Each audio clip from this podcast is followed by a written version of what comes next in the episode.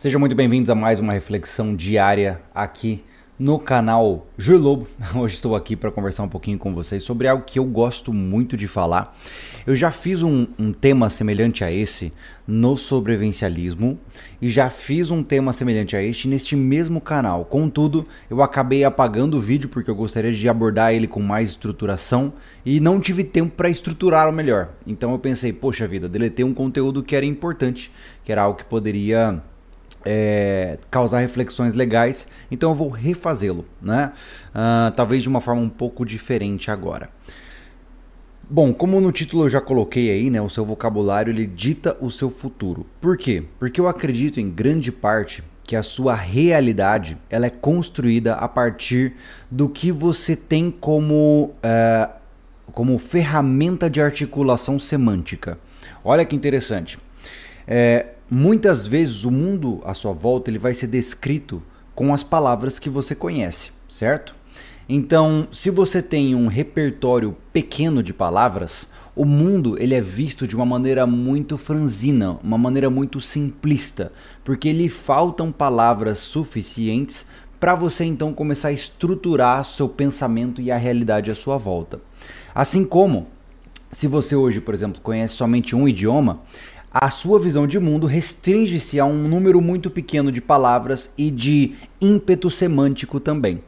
Isso significa que quanto menos palavras você conhece, mais simplista é a realidade à sua volta. E isso então começa a gerar uma série de problemas, as suas problemas não, condições associadas a esta situação. Veja, quando você é, simplifica a realidade à sua volta, porque você não tem palavras suficientes para descrever eventos mais complexos de uma forma mais complexa, você então começa a construir decisões simplistas e se rodear de pessoas simplistas. Opa, olha só que interessante esse papo, né? Vamos lá. É, quando você. Eu vou começar a exemplificar aqui, tá? Eu vou puxar para o lado psicológico primeiro. Um dos grandes causadores de ansiedade que nós temos é a não nomeação de sentimentos. Isso significa o quê? Muitas vezes a pessoa ela não consegue determinar a causa da angústia dela. Ela tá com uma coisa no peito, com um negócio, uma bola na garganta, mas ela não consegue de, de fato no, uh, uh, nomear de onde está vindo isso, para onde está indo e por que, que ela está sentindo esse negócio. E muitas vezes o sentimento não nomeado é aquele que causa maior parte do sofrimento na maioria dos pacientes que a gente pode encontrar no ambiente clínico. Então, como é que você consegue nomear aquilo que não está nomeado? Né? Como é que você consegue entender o que está dentro de você e, e, e, solucionar essa, essa sensação de desconforto que você não sabe de onde vem?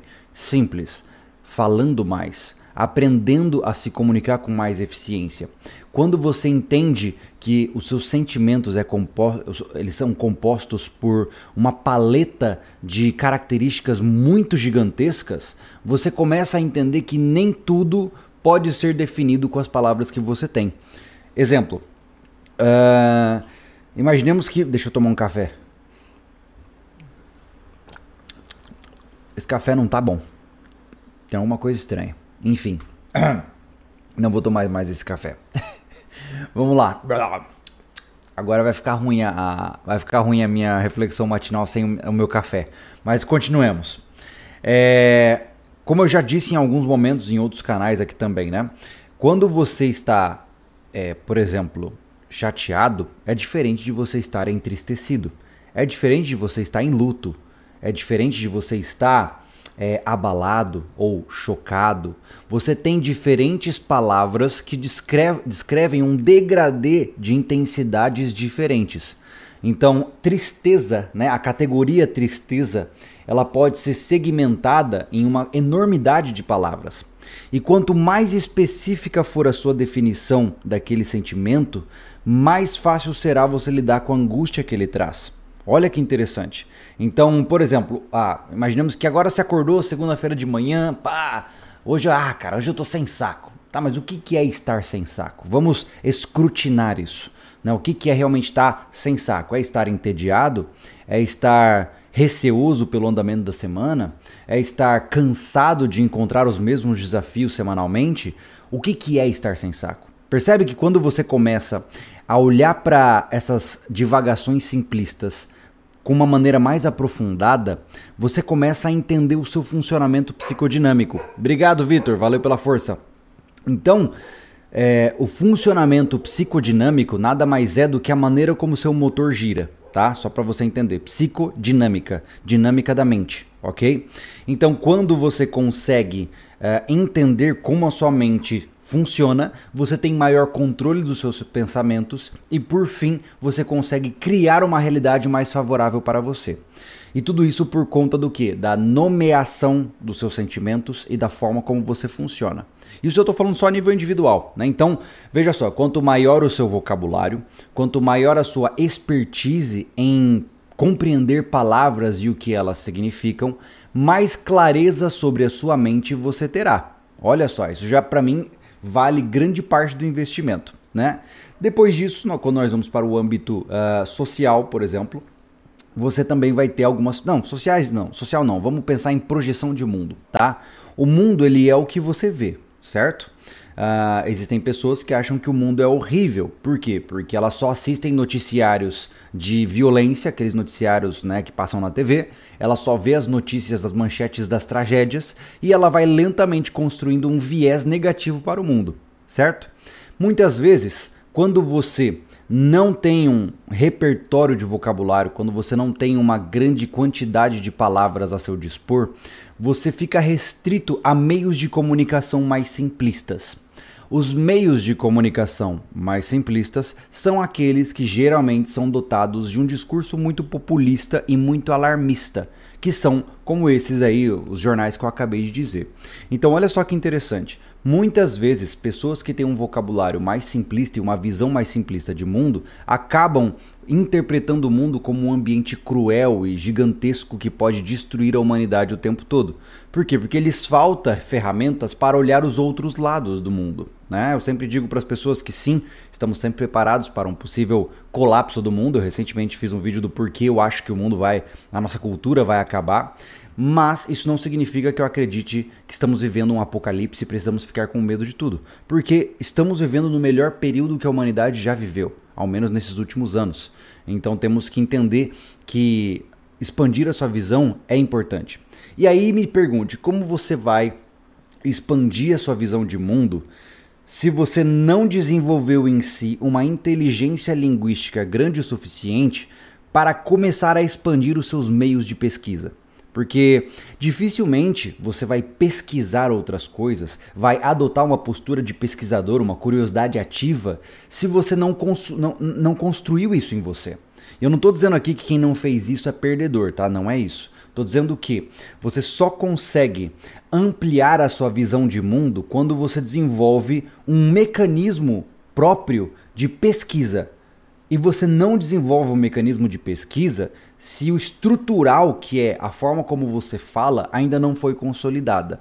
Olha só que interessante. Então, sem um vocabulário adequado, primeiro que você está geralmente em sofrimento é, psíquico, porque você não sabe nem sequer nomear o que você está sentindo. Você limita a construção do seu mundo, certo? E por fim, nós vamos para o último aspecto, que é o aspecto social. Dificilmente alguém que fala muito, que pesquisa muito, que aprofunda os seus pensamentos, estará se relacionando com pessoas de pensamento mais superficial. Olha só que interessante. E quando a gente extrapola a, a questão da fala para a questão social como um todo, você vai ver que geralmente, isso não é uma regra, mas geralmente indivíduos que têm um discurso mais simples, acabam tendo uma condição financeira mais simples, acabam restringindo as suas experiências sociais para um ambiente mais simples. Não há nada de errado nisso. Contudo, se você almeja atingir padrões de performance diferentes e se relacionar com pessoas que são acima da média, essas pessoas acima da média esperam que você comporte-se como elas. Ou seja, se você vai conversar com um cara que é referência na área de sei lá o que, esse cara ele já tem uma estrutura base muito forte. Tá? Então, provavelmente, as pessoas inteligentes ao seu redor, e quando eu digo inteligentes, eu não estou me referindo somente a potencial de produção de pensamentos. Estou me referindo a pessoas que já se tornaram referência em suas áreas, que se construíram como seres de respeito e etc. Tá? Essas pessoas, geralmente, elas possuem um arcabouço de vocabulário muito grande. Elas possuem uma, um, um dicionário bastante ampliado e uma forma de falar muito clara. Geralmente, indivíduos que são bem-sucedidos falam muito bem.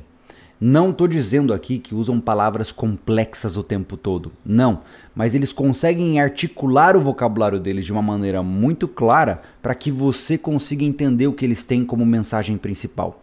Então, é, esse é o, é, é o grande detalhe da história. A forma como você fala dita o quanto você sofre, dita como você vê o mundo e inclusive com quem você se relaciona. Nossa, olha só que interessante. E agora vem a grande questão, né? A grande questão é como eu posso ampliar o meu vocabulário? Como é que eu posso? Ah, Júlio, realmente é, eu preciso melhorar esse lado. Como é que eu posso fazer para minha, minha comunicação ser melhor? Bom, é, primeiro a gente tem que entender que isso é um processo longo, tá? Assim como aprender um idioma, aumentar a sua capacidade linguística é um negócio que exige treinamento, assim como aumentar a sua massa muscular, como, enfim, tudo na vida leva tempo e treinamento. E não é diferente na área de capacidade linguística. O que você vai ter que começar a fazer, você vai ter que não. O que você pode começar a fazer é Primeiramente, escolher livros interessantes para você ler. Isso é uma recomendação que eu sempre dou e por alguma razão é a área que as pessoas mais se boicotam, né? A leitura, ela é uma das maneiras mais interessantes de você expandir a sua inteligência. Por quê? Porque você não está só lendo um livro, você está conhecendo outro universo.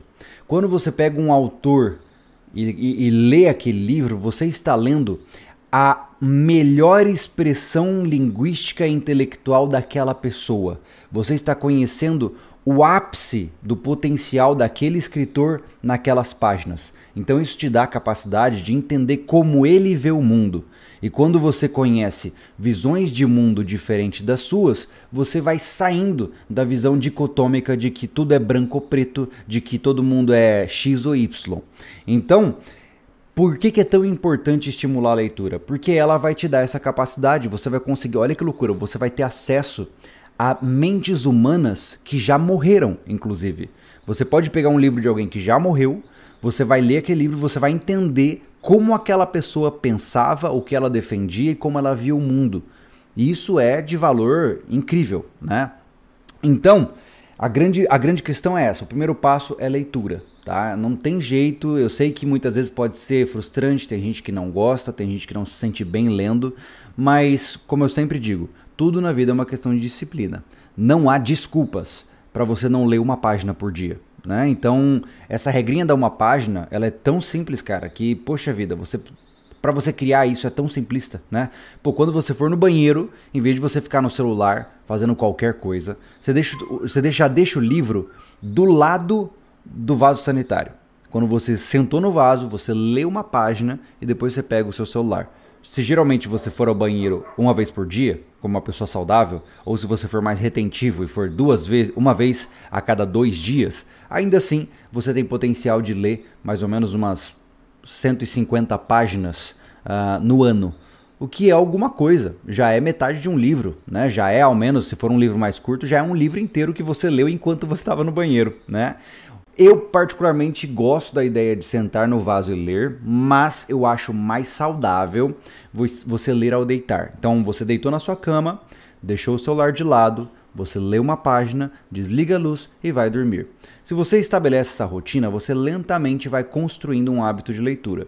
E a ideia de uma página é uma falácia, tá? ela é uma mentira. Por quê? Porque você começa a ler e uma página muitas vezes não é o suficiente. Por quê? Porque você quer saber o que vai acontecer virando a página. E aí você lê duas, lê três. E quando você vê, uma pessoa que nunca leu livros começa a ler aí um livro por ano, dois a três livros por ano. Eu diria que é, é difícil quantificar porque existem livros bons e eles, existem livros ruins, certo? Mas é, eu diria que se você atingir uma média de 4 a 5 livros lidos por ano, você já está muito bem, cara. E eu não estou dizendo aqui que a gente tem que se comparar com países né, bastante intelectualizados, porque aí o, o, o, o tamanho é muito grande. E também não entre na pira de, ah, eu já li 50 livros só nesses meses. Cara, Quantidade não é qualidade. Leia profundamente, leia com calma, escolha títulos que te interessam, né? Porque eu já vi pessoas que entram nessa pira de não, eu vou ler tantos livros, eu, eu ouço cinco audiolivros por semana e isso muitas vezes não é o caminho mais saudável, porque você absorve muito pouco do que você está lendo. Eu sou daquelas pessoas que, quando eu chego num parágrafo difícil, né? Eh, por exemplo, agora eu estava lendo. O que, que eu estava lendo que estava que tava difícil pra caramba? Caçambola, esqueci por completo. Enfim, faz mais ou menos uns dois meses que eu estava lendo um livro do. Ai caramba, não, não lembro agora. Eu lembro da capa do livro, mas não lembro do livro. Enfim. Haviam trechos que eles eram tão profundos e precisavam de uma reflexão tão, tão mais aprimorada que eu parava, marcava ali onde eu parei, fechava o livro e ficava uns 10 minutos pensando sobre o que eu li. Por quê? Porque eu preciso entender o que eu estou lendo. Não é só passar o olho, né? Infelizmente a mentalidade de ensino é, quase que paleológico que nós temos hoje, né, que é botar o aluno na cadeira e enfiar conteúdo dentro dele para ele replicar numa prova, faz com que as pessoas vejam tudo como uma competição, como uma, um sinal de busca por status. Ou seja, o cara não pega o livro porque ele quer aprender sobre o livro, ele pega o livro porque ele quer terminar aquele livro. Ele vê o livro como um desafio e não como uma, uma, como um, uma ferramenta de aumento de potencial intelectual, né? Então isso é interessante pra caramba. Mas enfim, ler é o primeiro passo, tá? E aí agora vamos para o segundo passo, que é, olha só, deixa eu só ver rapidinho aqui o que o nosso amigo falou, o Marcos aqui, ó. Júlio, acredito também que o o vívio em abreviar palavras interfere não somente na escrita como na forma de pensar, se comunicar, apenas para ser mais ágil para quem não quer ler. Exatamente, exatamente, Marcos. É, essa que é a grande questão. Eu já falei isso num vídeo do sobrevivencialismo, onde eu explico por que, que eu não uso palavrões com frequência e eu posso repetir rapidamente aqui. Palavrões são redutores semânticos, certo? Então você começa a cortar os adjetivos, os sentimentos e substituí-los por palavrões. Então, peço desculpas, amigos, eu vou exemplificar aqui. Imaginemos que, deixa eu pensar num palavrão menos bizonho. Enfim, vou, vamos inventar algo que não seja agressivo para quem ouve e para que o YouTube também não me penalize. Sei lá, vamos falar que bagulho é um palavrão, tá? Um, Ô Anderson, me passa o bagulho aí, cara. Ô, puto, cara, pega esse bagulho aí pra mim, cara. Nossa, olha o que aconteceu nesse bagulho aqui. Então, aí você começa lentamente a reduzir o seu, o seu repertório de palavras para substituí-lo por uma palavra de mais fácil acesso. Isso vira um vício, tá? A, a sua mente, ela gosta de atalhos. Ela gosta dos caminhos mais rápidos, mas nem sempre esses caminhos mais rápidos são os melhores para você. E por essa palavra ser multipropósito, você começa a utilizar ela com muita frequência para tudo que você tem. Né? Eu acho que essa, esse, esse problema é que você começa a, a atrofiar a sua inteligência linguística porque você está cada vez com um vocabulário mais simples. Isso vira um hábito tão grande que você pode observar, talvez você conheça ou já viu pessoas assim, que elas basicamente não falam, elas só falam palavrões. Ou que não sejam palavrões, tá? Pode ser forças de expressão, como essa que eu falei, bagulho, treco, um negócio. Eu passo esse negócio aí para mim. esse, essa, redu, esse reducionismo semântico, ele é muito perigoso porque ele vai atrofiando a sua capacidade de reflexão também. Nós temos que chamar as coisas pelo que elas são. Quando você adota a, a perspectiva de usar é, uma, uma palavra que pode ser ampliada para muitas coisas, você está reduzindo o, a, o seu potencial. Isso sempre é perigoso, tá? Então a forma como você fala, ela também precisa ser muito monitorada. E, e, e, quando eu digo monitorada, é você tem que desenvolver um senso. Novamente, você tem que não. Você pode desenvolver um senso de autocrítica bastante interessante, onde você avalia como você se comunica. Quer ver uma maneira legal de você é, treinar isso? Ouça os áudios que você envia por WhatsApp ou pelo Telegram ou pelo Signal, que seja. Quando você mandar um áudio para alguém, tá? Você ouve o seu áudio e veja o quão clara foi a sua mensagem e pense como essa mensagem poderia ter sido enviada de maneira menor ou melhor, tá? Eu geralmente faço isso, né? Muita gente fala: "Nossa, você tá ouvindo o próprio áudio", né? O cara acha que você, sei lá, se ama, né? Quer ficar ouvindo a sua voz. Não, não é isso. Algumas vezes eu tô mandando um áudio, aí eu paro, aí eu ouço aquele áudio que eu mandei, falo: "Cara, isso aqui eu posso melhorar. Ó, opa, isso aqui também acho legal, a gente pode mudar isso aqui também". Aí eu apago o áudio para a pessoa e mando de novo. Aí geralmente o que eu falo para ela, ó, eu mandei um áudio aqui em cima, só que tava muito bagunçado, tava tudo desorganizado, então vou tentar de novo. E eu mando um novo áudio com os aprimoramentos que eu encontrei na minha própria fala. Então você não vai melhorar a sua forma de discurso se você não é, aprender a revisar o seu discurso. Né? E hoje nas redes você tem muitas formas. Como eu disse, os áudios de WhatsApp são a melhor forma possível. Todas essas lives que eu faço aqui, eu reviso. Eu reviso, não. Eu, eu, eu, eu escuto. E eu estou trabalhando e estou me ouvindo. Por quê? Porque eu quero saber o que, que eu cometi de erro. Eu quero saber quais são os pontos que eu não fui claro o suficiente para que em uma próxima abordagem eu possa melhorar aquela explicação. E quando você desenvolve essa soma de disciplinas, que é a soma da disciplina da leitura, a soma da disciplina na sua fala e uma constante autocrítica do seu desempenho linguístico, você começa a se comunicar melhor. E aí, meus amigos, o mundo começa a mudar para você. Você vai passar por algumas situações de conflito. Algumas pessoas. É, eu, eu fui criado, tá? Durante a minha, a minha fase de jovem adulto, eu era tirado como arrogante porque eu falava certinho o tempo todo.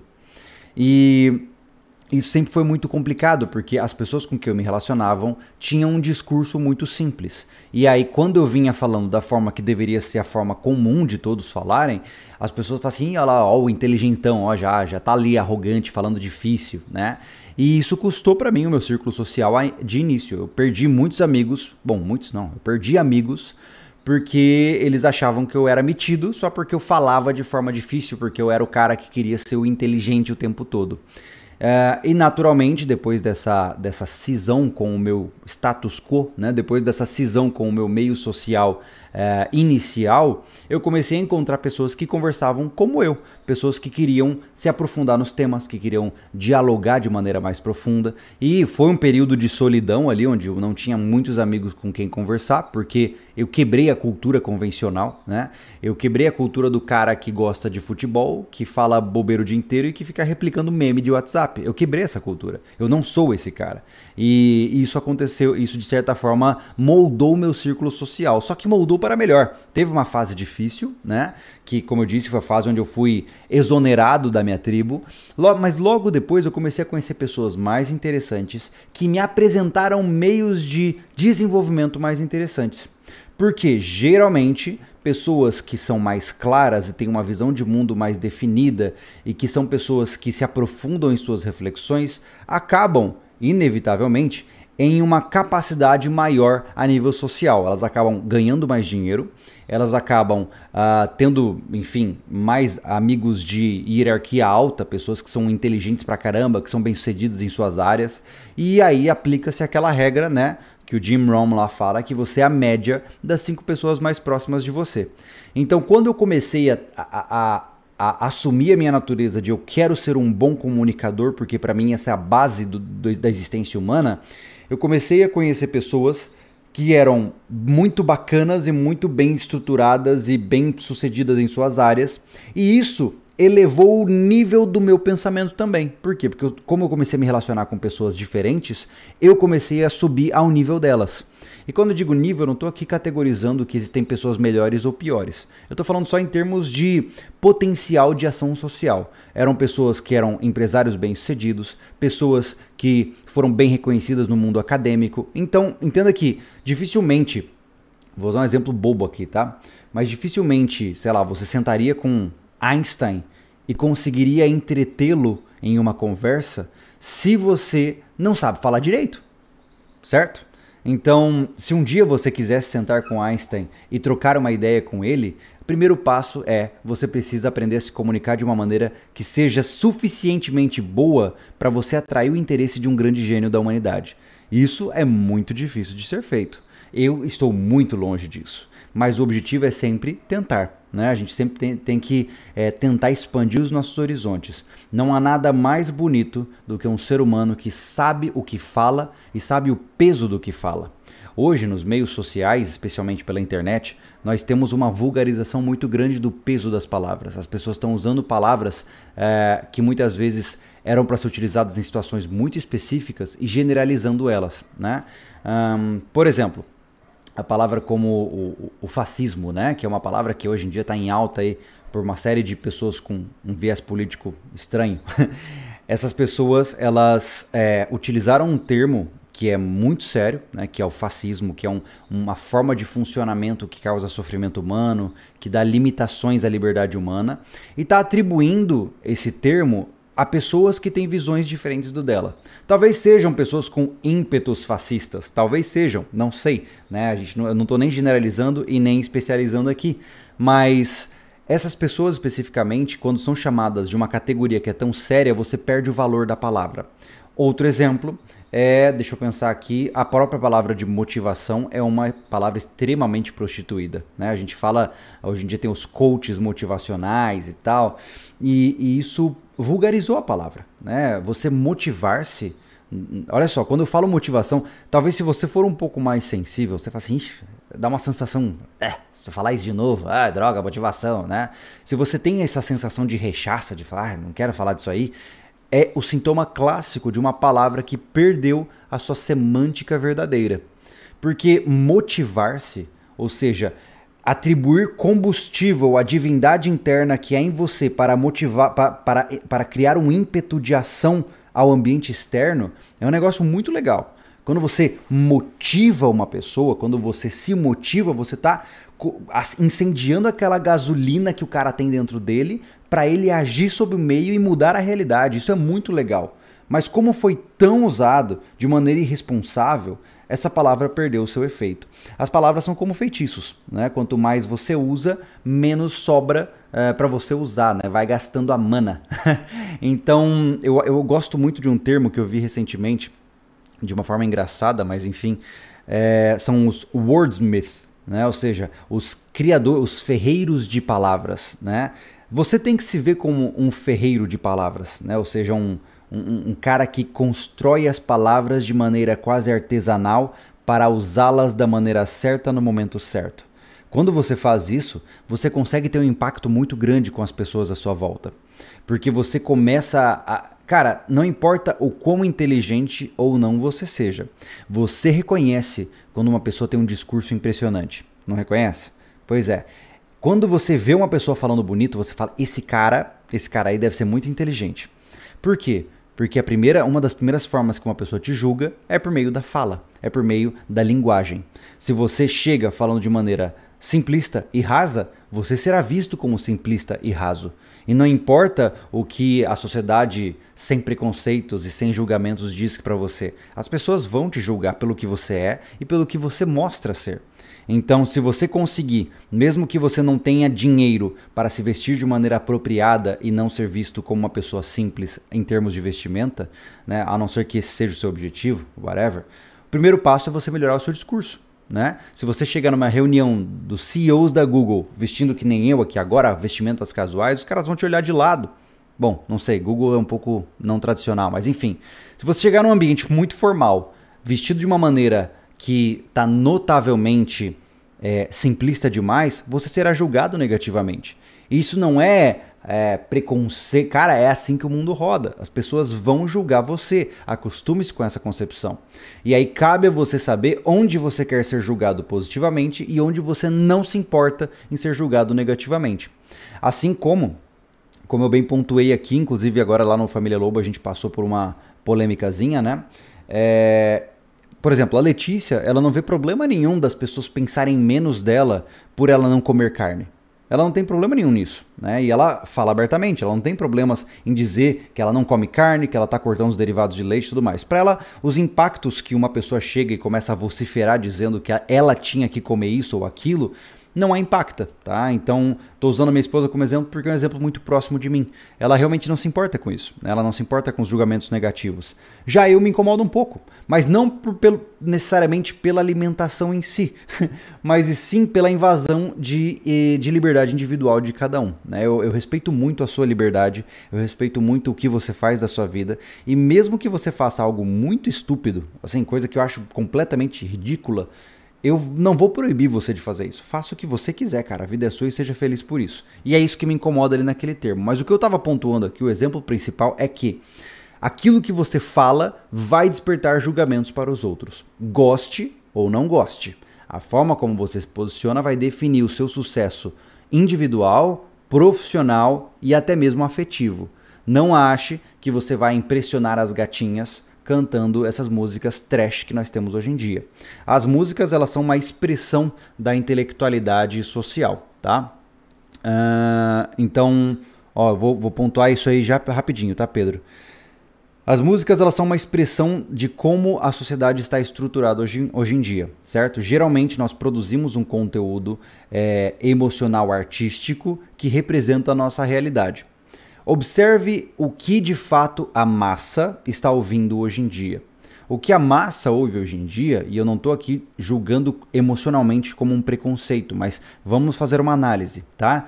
São músicas de estruturação simples, músicas geralmente que usam aí três notas ou alguma coisa do gênero, né? Elas não são é, construídas de forma complexa para poder exprimir o potencial artístico humano, não são.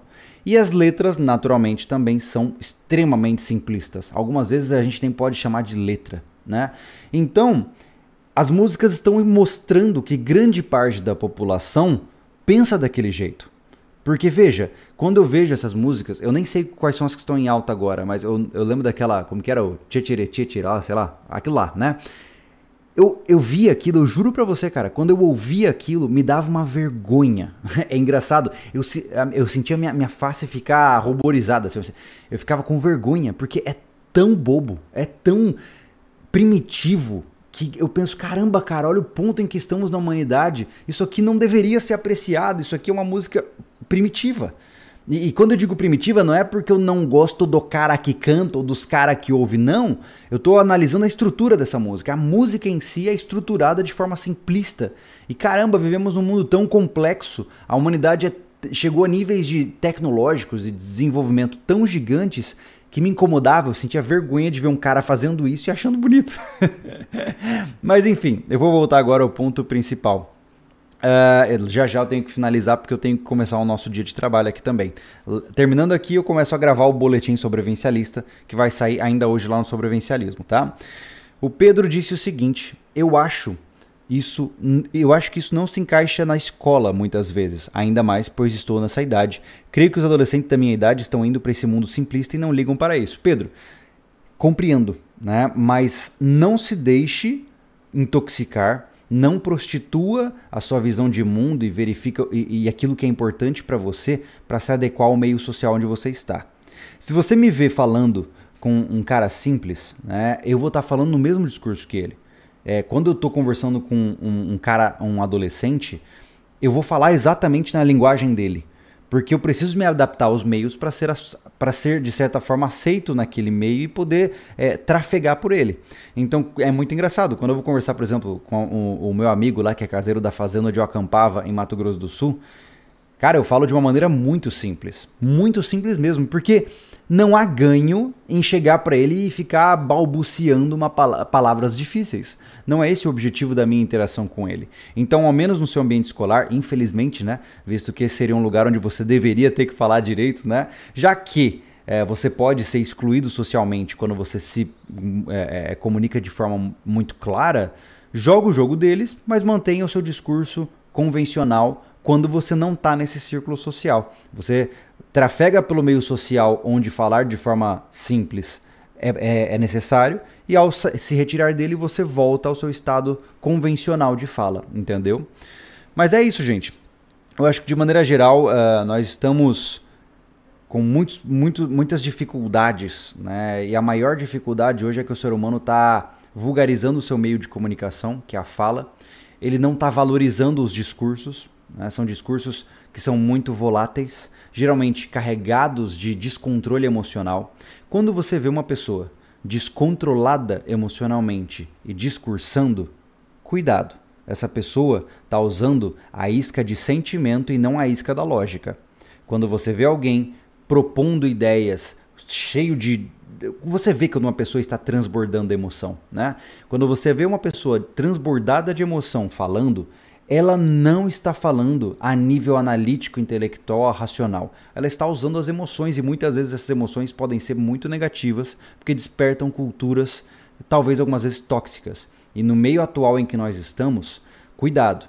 Muitas vezes falar é, é, é, do jeito que nós queremos falar pode ser um sintoma aí, um caminho muito perigoso.